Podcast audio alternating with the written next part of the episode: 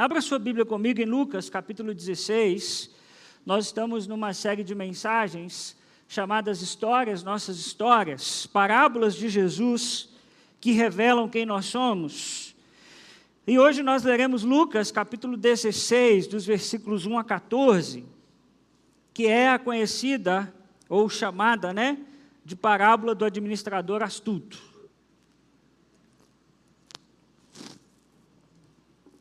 Pensa numa parábola que se a gente não prestar atenção, a gente fala muita besteira. É essa de hoje.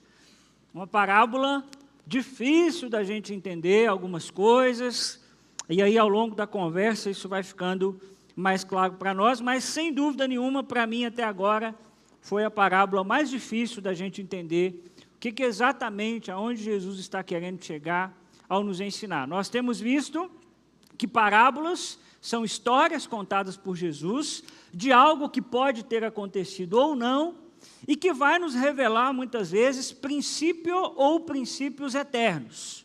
Então Jesus sempre conta uma história para ilustrar geralmente um ponto central.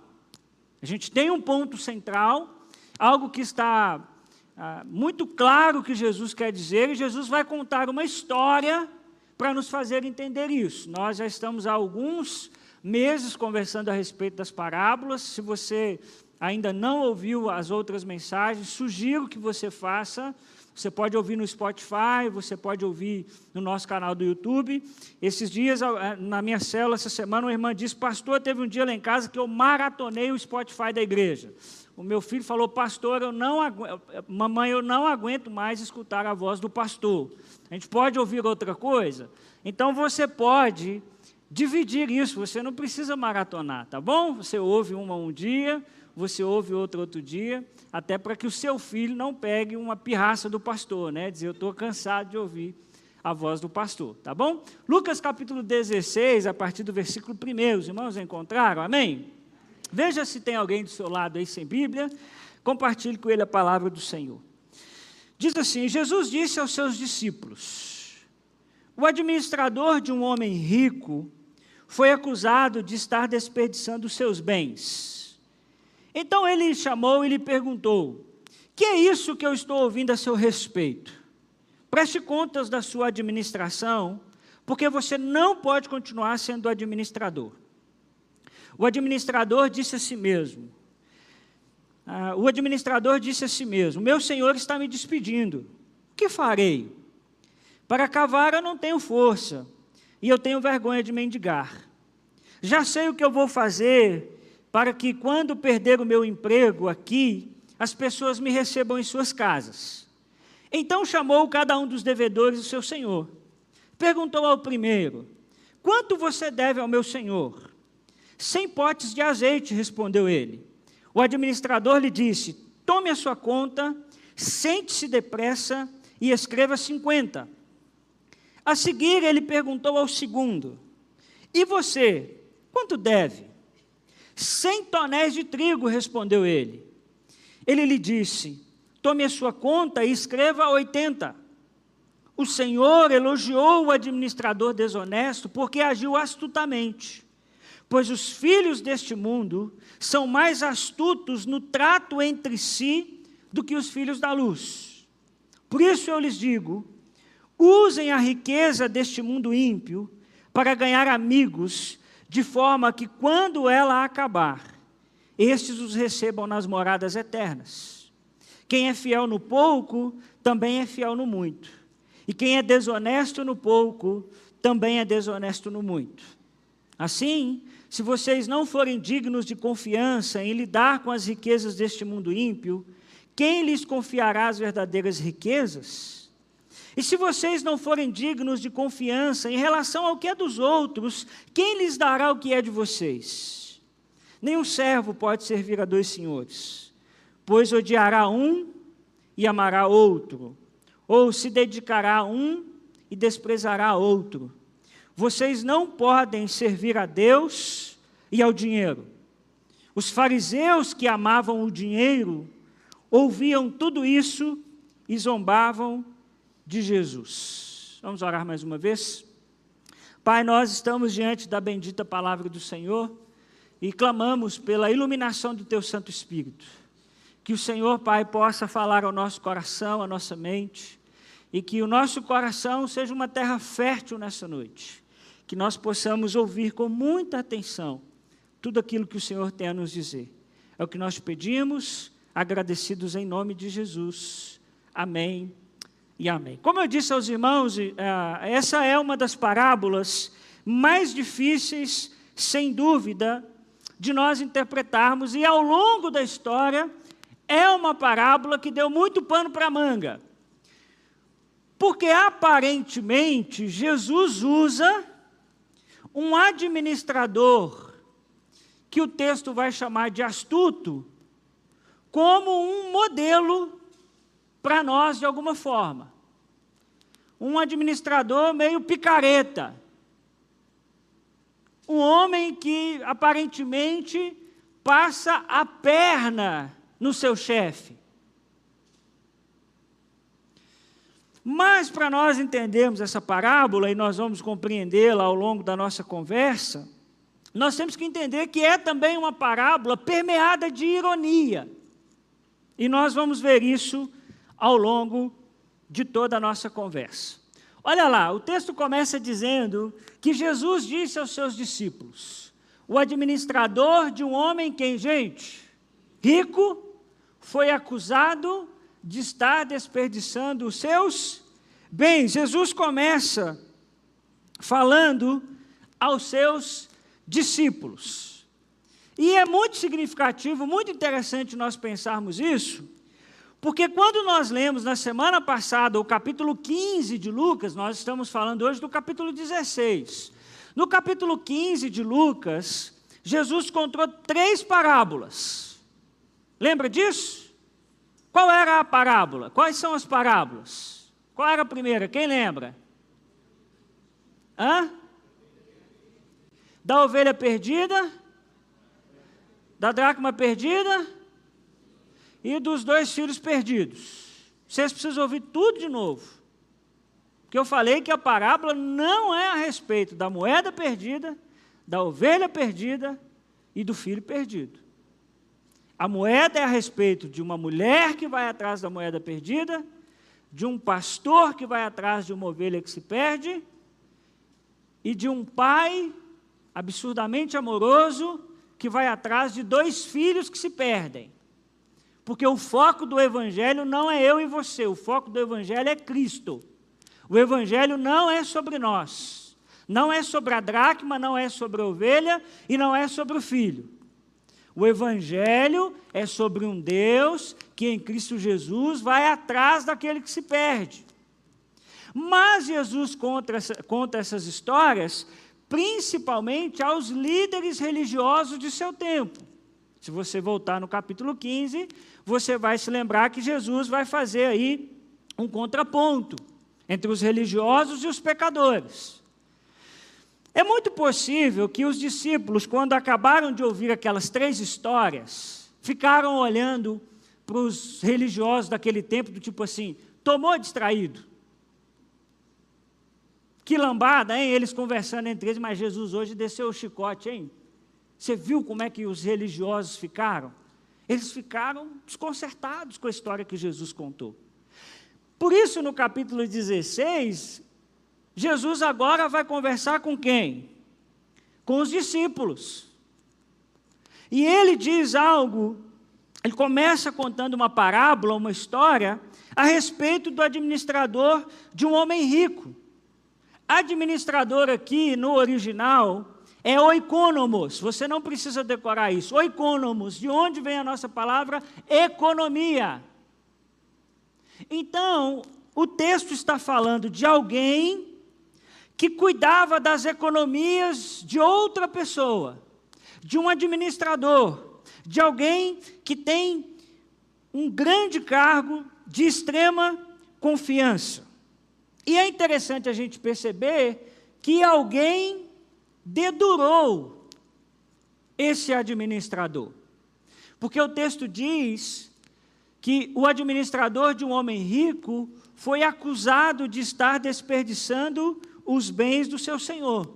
Esse senhor deveria ser alguém muito querido na região, querido pelos seus parentes, queridos pelos seus vizinhos, porque alguém chega para ele e diz: então, sabe o fulano que é seu bração direito, você confia nele demais, eu acho que você deveria dar uma olhadinha como é que ele está lidando com as suas coisas.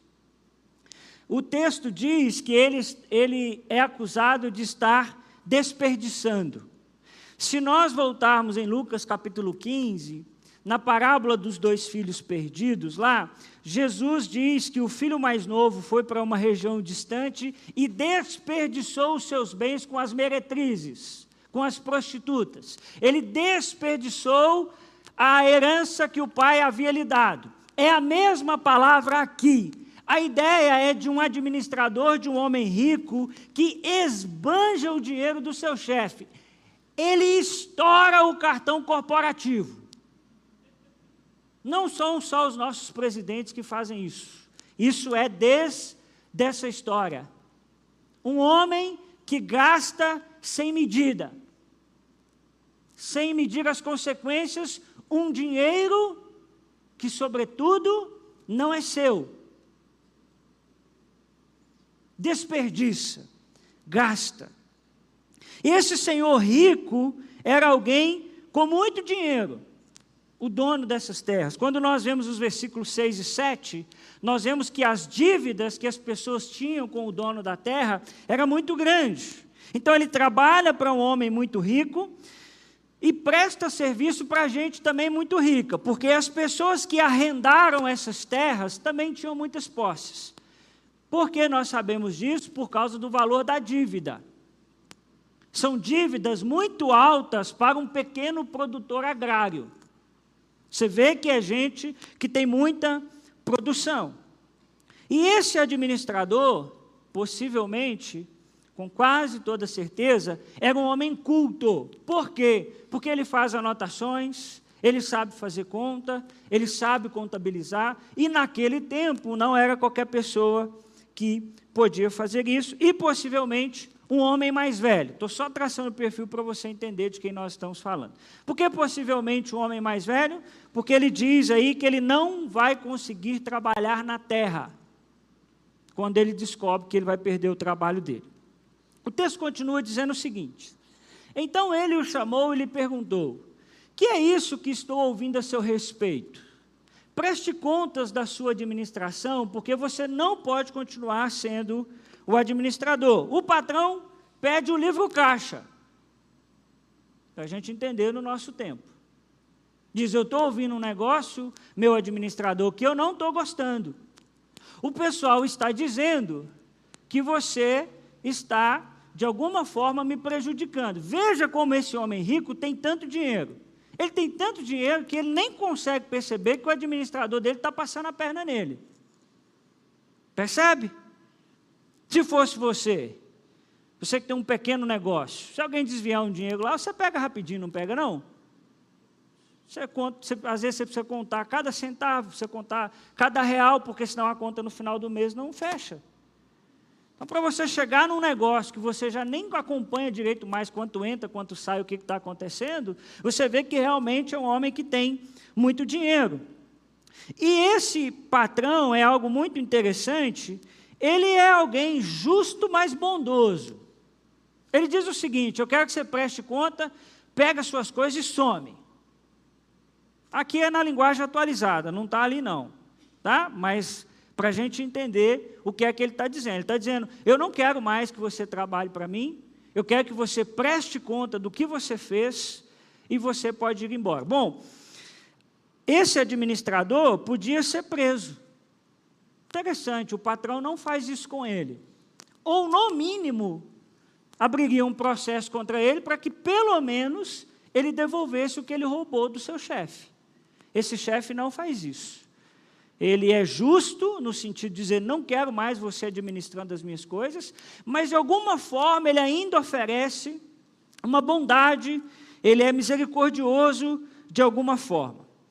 E aí, quando o administrador recebe essa notícia do seu patrão, do dono das, daquelas terras, dizendo: Eu quero que você preste contas, eu não quero mais que você trabalhe para mim.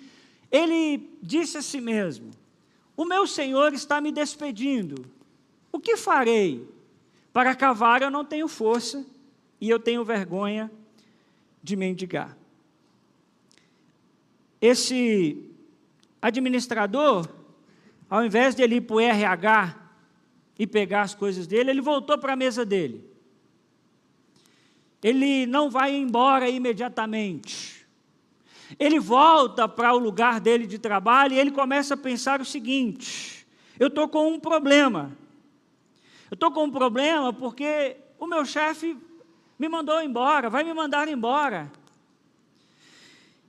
E eu não consigo mais arar a terra, eu não consigo mais trabalhar na terra, eu não consigo mais lidar com trabalhos pesados. E eu tenho vergonha de mendigar, de pedir às pessoas ajuda. Imagina um homem culto, um homem de que, que sabia ler, escrever, contabilizar, administrar. Imagina a vergonha, ele não está disposto a perder a sua pose. E, obviamente, ninguém daria trabalho de novo a essa pessoa. Bom, se você tem alguém que você tem a sua empresa e você permite, você não consegue acompanhar, essa pessoa desvia dinheiro, muito dinheiro. E essa pessoa ao invés de trabalhar para você, na verdade ela trabalha para um amigo seu, ela desvia o dinheiro do amigo seu. Esse amigo seu manda ela embora. Você precisa de alguém no perfil dessa pessoa, você contrata ela? Sim ou não? Não, óbvio que não. Por quê? Porque você vai ficar desconfiado o tempo todo que essa pessoa vai roubar a você também.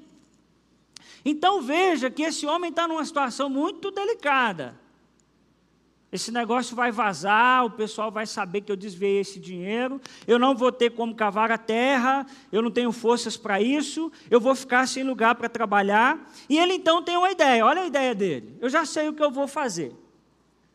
Para que quando perder o meu emprego aqui, as pessoas me recebam em sua casa. Então esse homem está preocupado de alguma forma em garantir o seu futuro.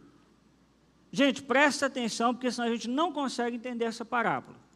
Então é alguém que não quer, é, ele quer achar uma forma de não morrer de fome, mas, sobretudo, deixar o seu chefe amarrado.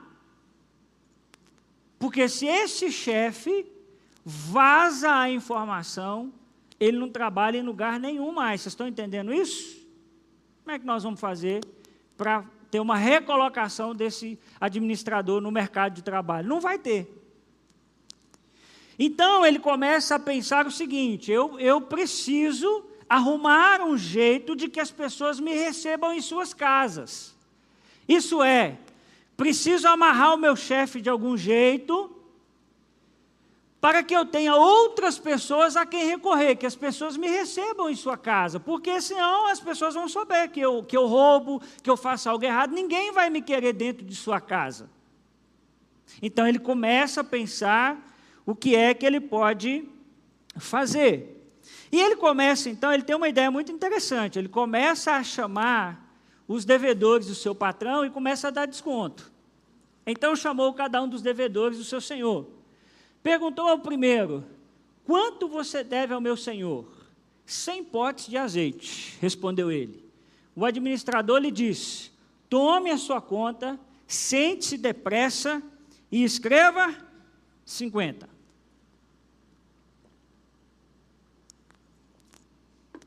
Irmãos, um pote de azeite, ou talvez na sua Bíblia esteja bato, bato de azeite, era de 20 a 40 litros de azeite, um pote.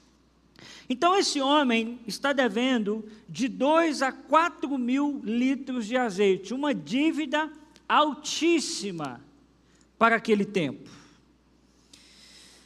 Que dívida é essa? Muito possivelmente uma dívida de arrendamento de terra. O que, que aconteceu muito naquela cultura? Você tem uma terra muito grande, você às vezes não dá conta de plantar tanto. Aliás, isso acontece até hoje. O que, que você faz? Você arrenda a terra.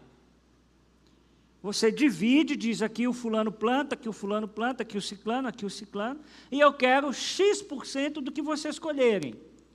Naquele tempo. Né? Hoje, obviamente, são outros tipos de transações monetárias. Então, esses donos de terra, muitas vezes, recebiam uma porcentagem daquilo que era produzido. É isso que está acontecendo aqui. E muitos ricos naquela época faziam isso. E parte da produção era para pagamento desse arrendamento. E esse administrador, irmão, pensa, foi ele que inventou a Black Friday. Porque o homem deu 50% de desconto. É, não é igual aqui no Brasil, diz que aqui é, é, é, a metade, como é que é? A metade pelo dobro. O dobro é um negócio assim, né? Eles jogam o preço lá em cima para dizer que está dando um desconto para você. Aqui não. Quanto você deve? Eu devo 100. Rapaz, pega a cadernetinha aqui e bota 50. E é interessante que o texto diz o seguinte: escreve depressa. Rapidinho, que daqui a pouco o homem está aparecendo aí. Você deve 100, bota que é 50. Pensa num funcionário desse, hein? A seguir, ele perguntou ao segundo: E você? Quanto você deve? 100 tonéis de trigo, respondeu ele. Ele lhe disse: Tome a sua conta e escreva 80.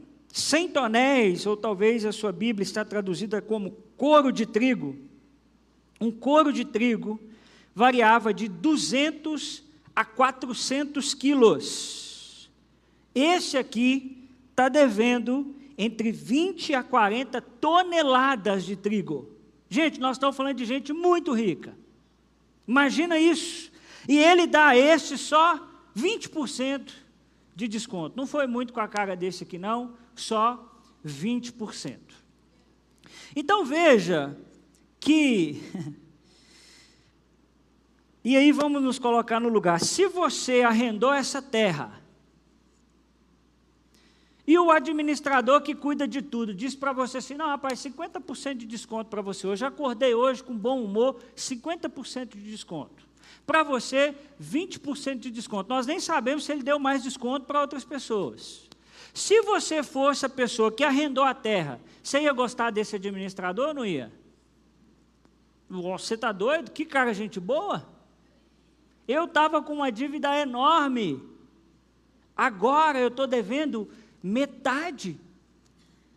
Coisa boa demais. O fulano é muito gente boa. Da região, o melhor lugar de arrendar terra é aqui, não tem lugar melhor. Então veja que ele, o que é que ele faz? Ele amarrou o patrão dele completamente. Porque como é que o dono da terra agora vai chamar para o pessoal que ele arrendou e vai dizer assim, então, o fulano fez um documento aqui, mas ele passou a perna em mim. Ele vai dizer, problema é seu, tá escrito. E ele ia ficar numa situação muito complicada. Como é que você coloca alguém para administrar que me dá um desconto e depois você diz que não tem esse desconto? Então esse administrador foi muito esperto. Por isso que é a parábola do administrador astuto. Porque ele amarrou o chefe dele de um jeito que ele não teve para onde correr. E ele ficou bom na praça.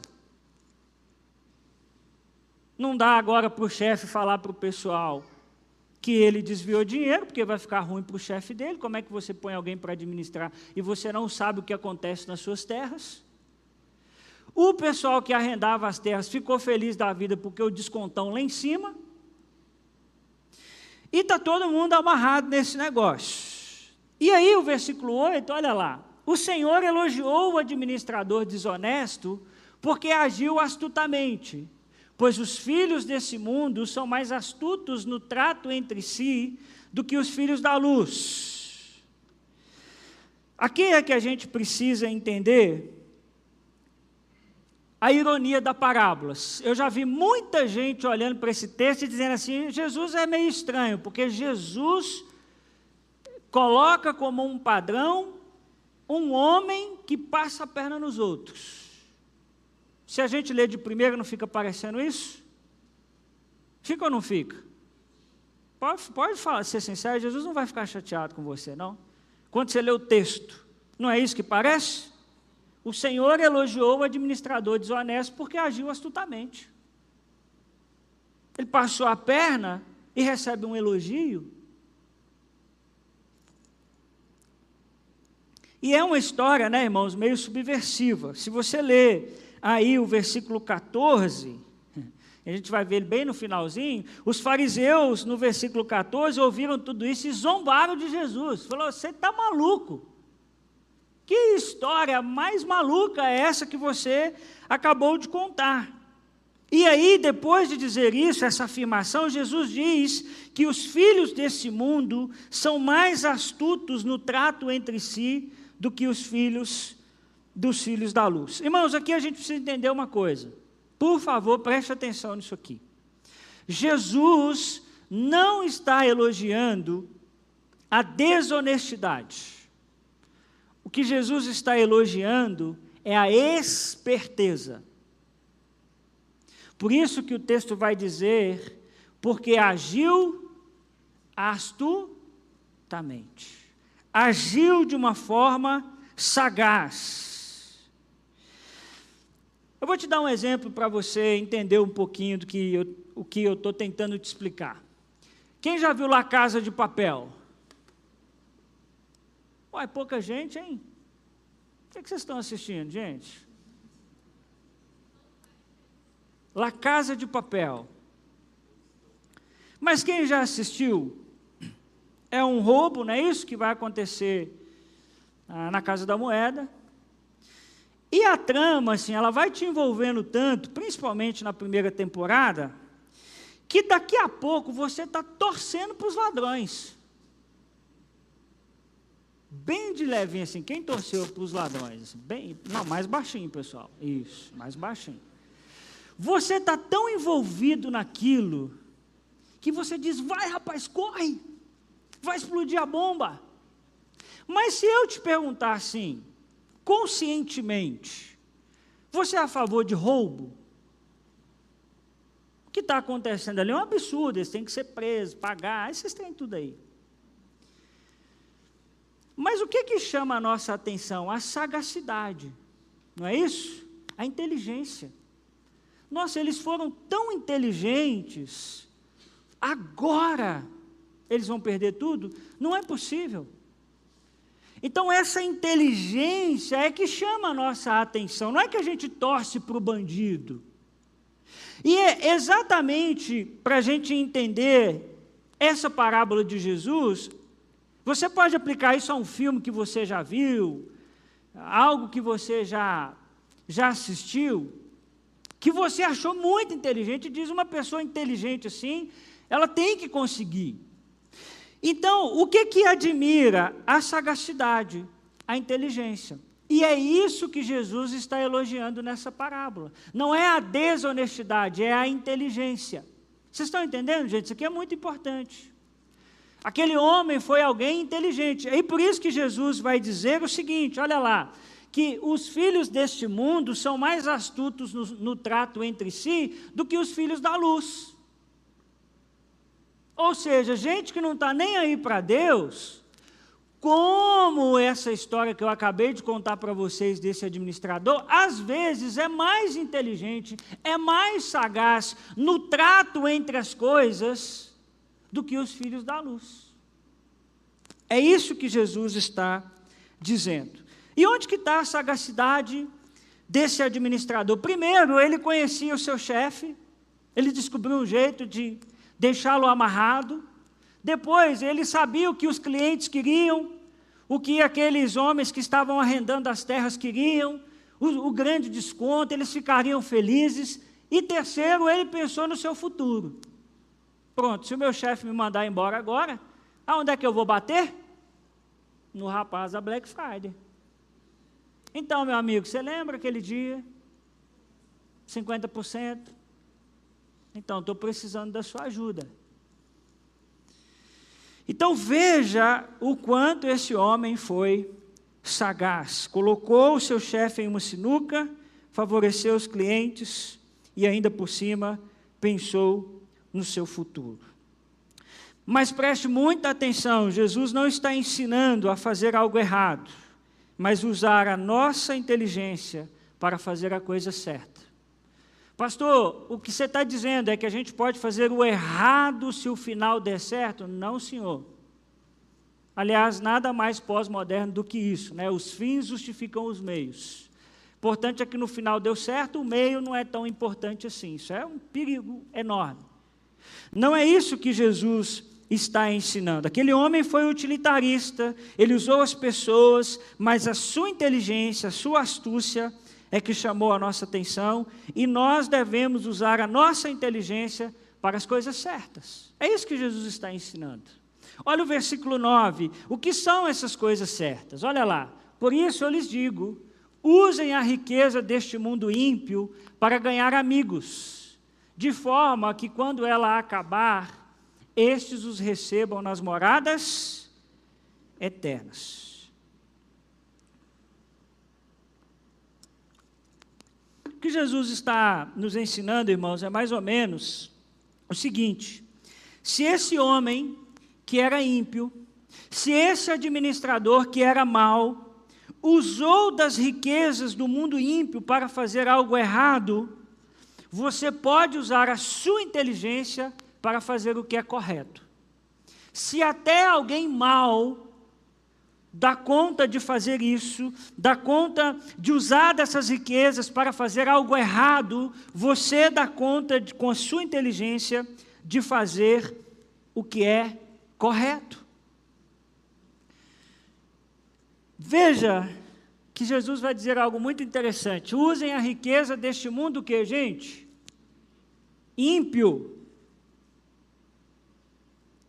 Guarde algo no seu coração. As riquezas fazem parte de um mundo ímpio. As riquezas deste mundo ímpio, as riquezas deste mundo iníquo, ou seja, as riquezas são finitas e maculadas pelo pecado. Toda a nossa economia um dia se tornará obsoleta. Todo o nosso sistema econômico um dia acabará seja a partir de qualquer mecanismo que funcione. Por quê? Porque nós sabemos que as riquezas são coisas deste mundo. Por isso, investir toda a nossa energia só na economia desse mundo é a pior maluquice que a gente possa praticar. Veja que o dinheiro foi maculado pelo pecado. Talvez você é honesto, e eu espero que você seja, no ganho do seu dinheiro. Mas você faz ideia de onde veio o seu dinheiro? De onde, por onde esse dinheiro que está no seu bolso? Tem dinheiro aí no seu bolso? Nada. Não, o cartão serve. É dinheiro, não é não? Não é um papel, mas é dinheiro, né? Tem valor. Você sabe me dizer de onde veio esse dinheiro? Vai dizer, não, veio do meu trabalho. Está aí antes do seu trabalho, veio de onde? Aí talvez você saiba, mas antes disso aí que você sabe, veio de onde? A gente não consegue mapear de onde vem o dinheiro. Você me garante que parte do dinheiro que tem com você não veio de um trabalho escravo? Você garante? Bom, eu não consigo garantir, não consigo entender de onde veio isso.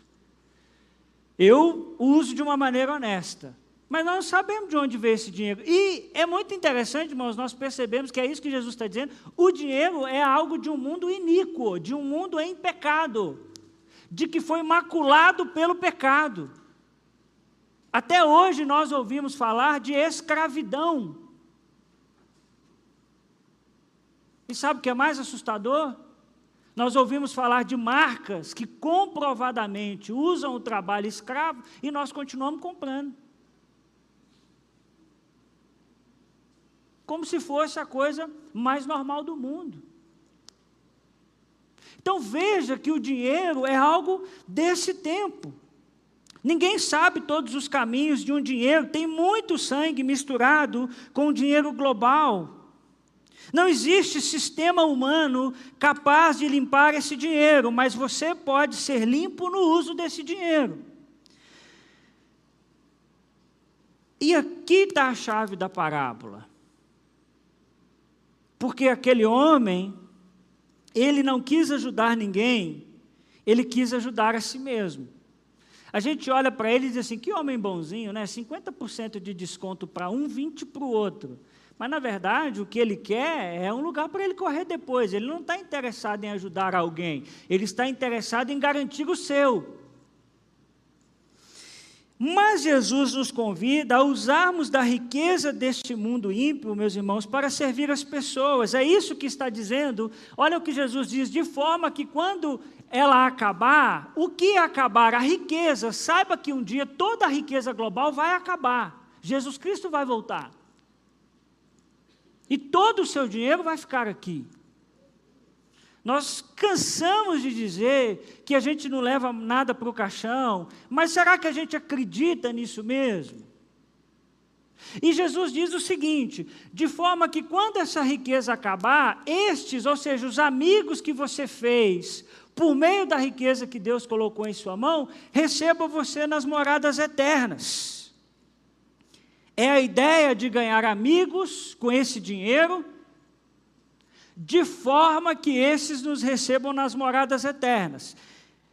É muito lindo, irmãos, porque eu fico imaginando essa cena. Obviamente, nós já entendemos que parábola a gente não lê literal, não é isso? Estou falando isso aqui muitos domingos. Que boa parte do que existe nas parábolas está simbolizando alguma coisa, está nos levando para algum lugar. Mas eu fiquei pensando nessa expressão dos nossos amigos nos receberem na morada eterna. Não seria uma coisa muito interessante? De você chegar nas moradas eternas no céu e você ver pessoas que você ajudou, você vê os irmãos da sua igreja, você vê gente que você abençoou, gente que você tirou do seu bolso para ajudar a formar na faculdade, gente que você tirou do seu bolso para não passar fome, gente que você tirou do seu bolso, comprou uma cesta básica, algo que você fez, e a ideia é como se a gente estivesse chegando nesse lugar e nós fomos recebidos por essas pessoas. Como quem diz, valeu a pena todo o nosso esforço, valeu a pena todo o nosso investimento. Você encontrar no céu pessoas que você investiu dinheiro para que elas crescessem o relacionamento com Jesus. Guarde algo no seu coração. Se preparar para o futuro na lógica de Jesus não é apenas investir para render mais, mas usar dos seus recursos para investir também no reino de Deus e para facilitar a vida dos outros. Amém? Eu estou questionando os seus investimentos, você está entendendo? Por que a gente investe? A lógica de Jesus não é que a gente investe só para a gente mesmo, mas que a gente investe para também investir no reino de Deus e facilitar a vida das pessoas. Irmãos, é usar das riquezas iníquas de um mundo iníquo numa nova lógica que é a lógica do reino de Deus. É colocar o dinheiro para trabalhar para o reino de Deus.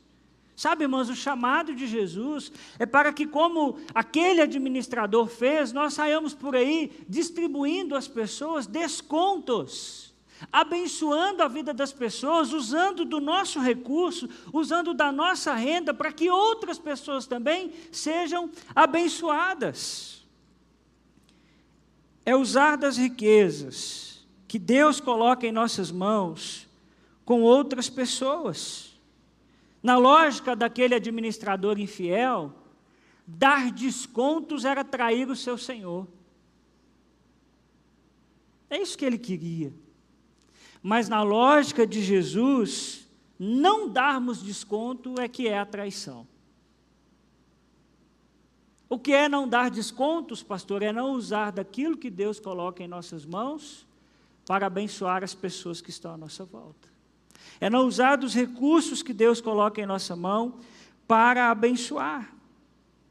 Isso muda, irmãos, até a nossa forma de contribuir na igreja. Eu queria te fazer uma pergunta. A primeira dela é: por que, que você contribui na igreja? Então, primeiro eu quero falar a você que contribui. Por que, que você contribui? Eu queria que você pensasse aí no seu lugar. Não precisa me responder. Por que, que você contribui? O que está por trás disso? Porque essa lógica de Jesus é muito interessante, porque o que Jesus está ensinando é que quando eu contribuo com a minha comunidade local, com a minha igreja local, é muito mais do que eu dar dinheiro. Eu estou usando desse dinheiro que é iníquo para fazer amigos que me receberão na morada eterna. Você está entendendo que é muito mais profundo o que Jesus está dizendo? Que o dinheiro não é para pagar a conta de água e conta de luz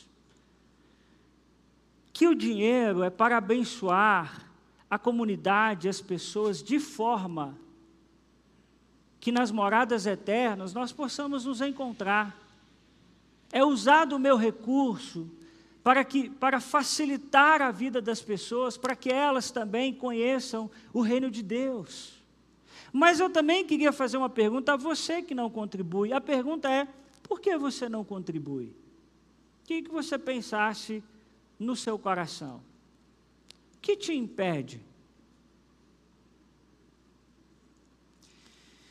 Porque essa parábola de Jesus muda demais o jeito que a gente lida com a nossa generosidade em todos os aspectos da nossa vida, seja na igreja ou fora da igreja. É entender que dar dinheiro na igreja ou ajudar um necessitado em qualquer outro lugar, é usar dos nossos recursos para ganhar amigos que nos receberão nas moradas eternas. O seu dinheiro não é apenas para pagar a conta de luz da igreja, mas ela ajuda no processo e no propósito de abençoar pessoas. Você crê nisso? Amém? Jesus está falando, irmãos, de uma esperteza contrária à do administrador. É o entendimento de que os bens dessa terra serão perdidos, eles acabarão. A grande questão é como usaremos esses recursos finitos para plantar algo na vida das pessoas que é infinito. Isso é muito importante, irmãos, porque se a gente usa do nosso dinheiro só para nós, isso revela um, um quê de ateísmo. Nós estamos dizendo, no fundo, no fundo, ainda que a gente não verbalize, que nós não acreditamos muito que existe um mundo após isso que nós estamos vivendo aqui. Que o que a gente ganha é só para aqui mesmo. Que o que a gente recebe é só para esse tempo. Mas o que Jesus está nos ensinando é ir além disso. Se a sua vida se resume em ter um bom carro, uma boa casa, uma boa aposentadoria, e acaba aí, nós temos um grande problema, porque isso é ateísmo. Nós dizemos que a vida é só isso: boa aposentadoria, boa casa, bom carro, e depois disso, é uma vida sem esperança. E por que que esse administrador é astuto, ele é inteligente? Porque ele pensa no futuro. E ele sai distribuindo descontos às pessoas.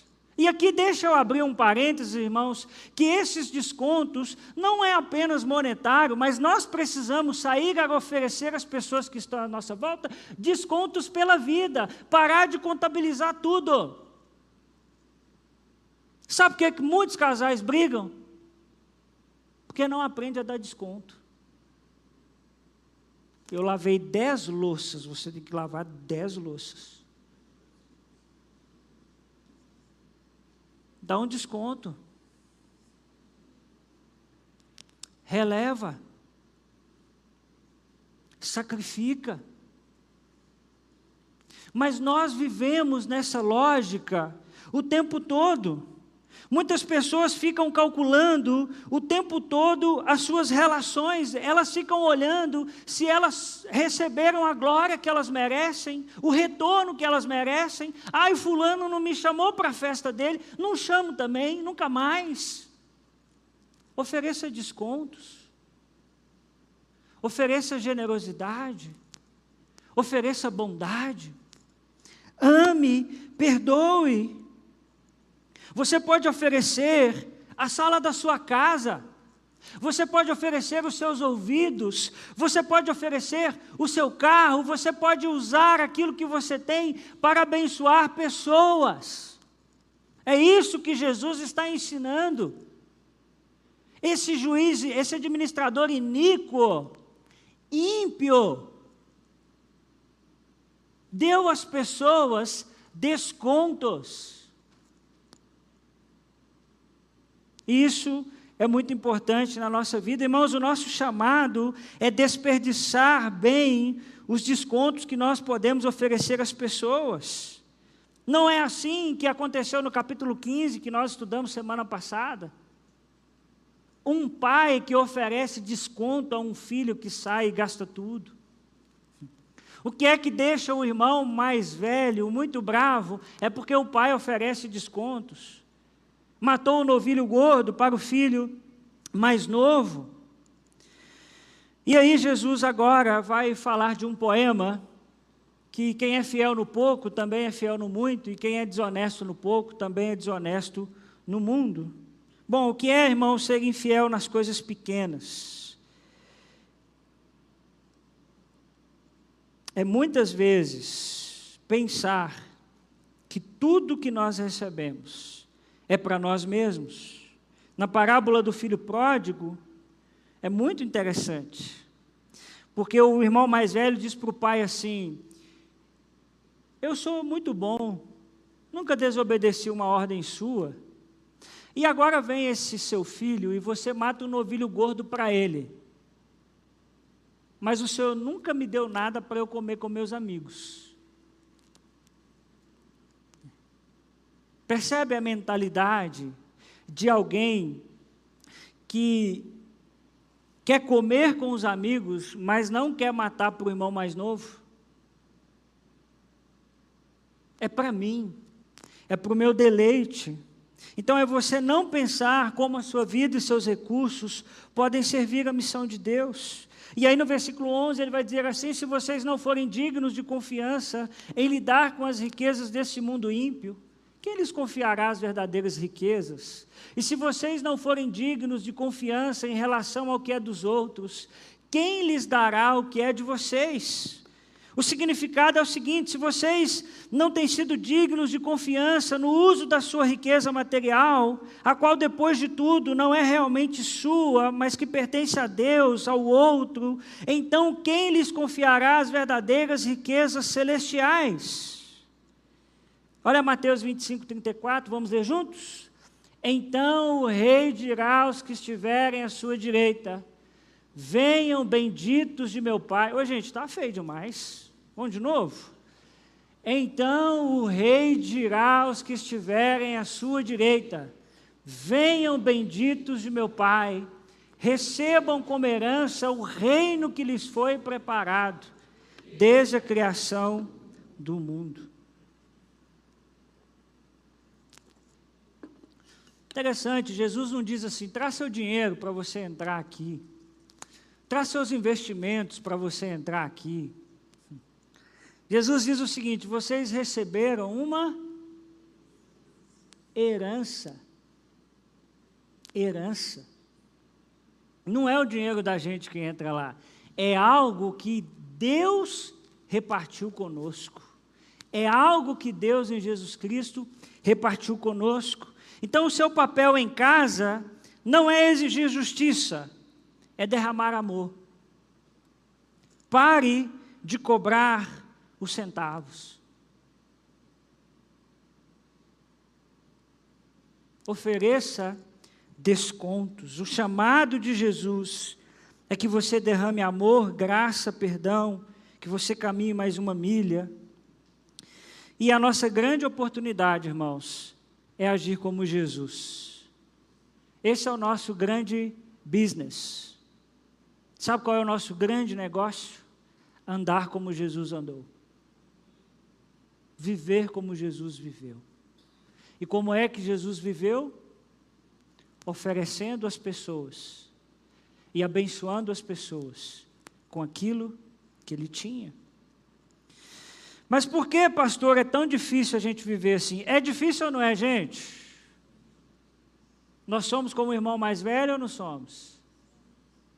Sai para lá, eu trabalho tanto, vou ajudar quem não quer trabalhar. Obviamente, irmãos, não estou dizendo que a gente tem que ser bobo. A gente tem que ajudar com discernimento, com sabedoria, com entendimento. Mas a gente tem que tomar muito cuidado para a gente não se colocar nessa posição do irmão mais velho, de se achar melhor, de se achar superior. E sabe por que é tão difícil a gente viver assim? Porque o versículo 13 diz: Nenhum servo pode servir a dois senhores. Pois o que, que vai acontecer, gente? Odiará um e amará o outro, ou se dedicará a um e desprezará o outro. Vocês não podem servir a Deus e ao dinheiro. Sabe por que é tão difícil a gente viver assim? Porque nós somos idólatras. Esse é o problema. A gente acha que idolatria é coisa de catolicismo. Mas a Bíblia vai dizer que nós, muitas vezes, erguemos ídolos no nosso coração. E sabe um grande ídolo que nós erguemos no nosso coração? Chama dinheiro. Por isso que é difícil a gente viver na lógica de Jesus.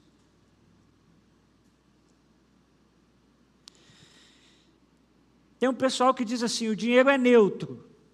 Já ouviu essa história? Tenho sérias dúvidas se o dinheiro é neutro. Sérias dúvidas. Eu acho que neutro é uma folha de papel. Se eu jogar uma folha de papel aqui, você vem pegar ela?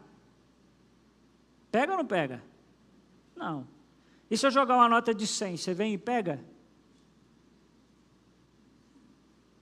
Mas ele é neutro.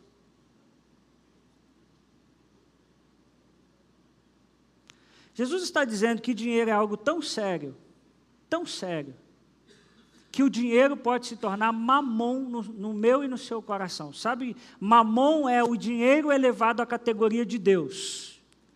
Quando você se torna idólatra do dinheiro, o dinheiro vira um Deus no seu coração. Aí explica porque tem gente que entra em esquema. Você diz assim: como pode Fulano entrar num esquema desse? Aí você entende porque tem gente que mata o outro por causa de herança e por causa de dinheiro. É porque é ídolo que foi erguido no coração. E ídolo requer sacrifício. Algo vai ter que ser sacrificado. Então veja que isso é um grande desafio para nós. Agora, irmãos, Jesus está dizendo que nós não podemos ganhar dinheiro. O que, que vocês acham? Jesus está dizendo que nós não podemos investir nosso dinheiro. Você pode pegar seu dinheiro e aplicar na bolsa de valores? Pode ou não pode? Você pode estudar aonde é que o seu dinheiro vai render mais? Pode? Claro que pode. O que você não pode é servir o dinheiro. O que você não pode é deixar que ele tome o seu coração. O dinheiro precisa fazer parte do nosso grande plano de servir ao Senhor. Irmãos, isso é muito sério. Por que é que a gente não pega um dinheiro e investe e diz assim: esse dinheiro aqui eu vou investir uma parte para abençoar pessoas? Nós não fazemos isso, dificilmente que, é que nós estamos pensando? Na casa melhor, no carro melhor, nisso melhor, numa viagem melhor, em algo melhor. Então Jesus está dizendo que nós não podemos servir a Deus ao dinheiro, mas que nós podemos servir a Deus com o nosso dinheiro. Nós podemos fazer com que o nosso dinheiro renda para abençoar pessoas. E o versículo 14 diz: Os fariseus que amavam o dinheiro ouviram tudo isso e zombavam de Jesus, e talvez você, ao me ouvir hoje, também está no seu coração dizendo: esse pastor é maluco. Isso depende muito de onde o dinheiro está no seu coração. Sabe, irmãos, você pode ouvir essa mensagem e fazer como os fariseus. Entra aqui e sai aqui.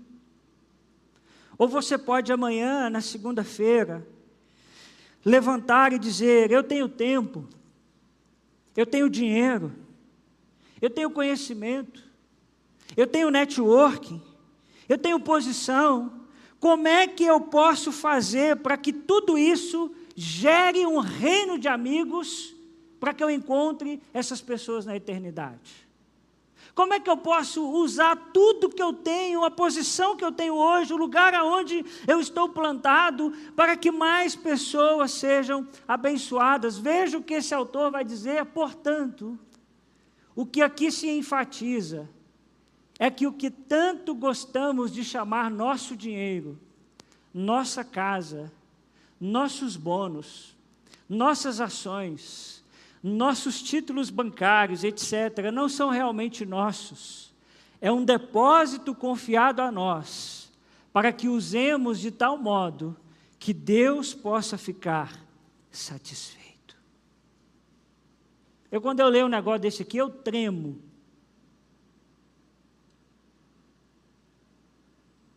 Porque o meu dinheiro não é para minha família ficar satisfeita.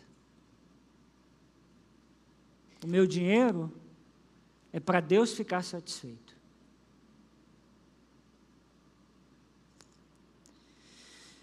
Por isso, para você refletir e pensar, primeiro que você peça a Deus sabedoria para fazer bom uso do seu dinheiro. Irmãos, nós como cristãos precisamos melhorar isso.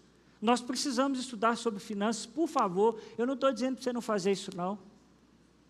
Nós precisamos pensar como é que a gente investe melhor o nosso dinheiro, como é que a gente faz o nosso dinheiro render mais. O, o que muda no nosso coração é o nosso propósito, não é para o nosso benefício.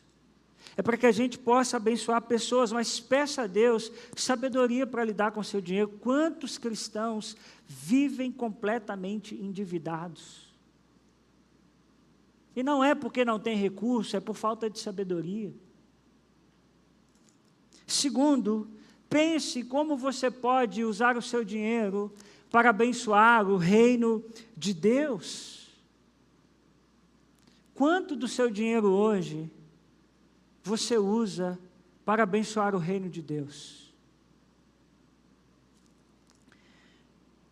E eu queria desafiar você a pensar sobre isso. Como é que a gente pode se organizar lá em casa para fazer parte do que Deus está fazendo por meio da igreja. Como você pode usar o seu dinheiro para abençoar o reino de Deus? Aqui na igreja, irmãos, nós não colocamos arma na cabeça de ninguém para as pessoas contribuírem. Mas pensa numa tristeza do meu coração, é ver muitas pessoas que não contribuem e que têm plenas condições de contribuir. Só que não vai ser eu que vou te convencer, vai ser o Senhor. Você precisa pensar como é que eu posso fazer para que o meu dinheiro abençoe as pessoas. E terceiro, identifique se o dinheiro não se tornou um falso Deus no seu coração. Ô irmãos, nós temos que ter muita humildade para reconhecer isso, que às vezes o dinheiro virou mamão na nossa vida, nós só pensamos nele, nós acordamos pensando nele, nós abandonamos nosso filho por causa dele, nós abandonamos a nossa esposa por causa dele, nós abandonamos o nosso marido por causa dele. Eu quero ganhar mais, eu preciso de mais, eu preciso de mais. O menino está crescendo, você não está vendo, o menino está com a crise, você não está enxergando.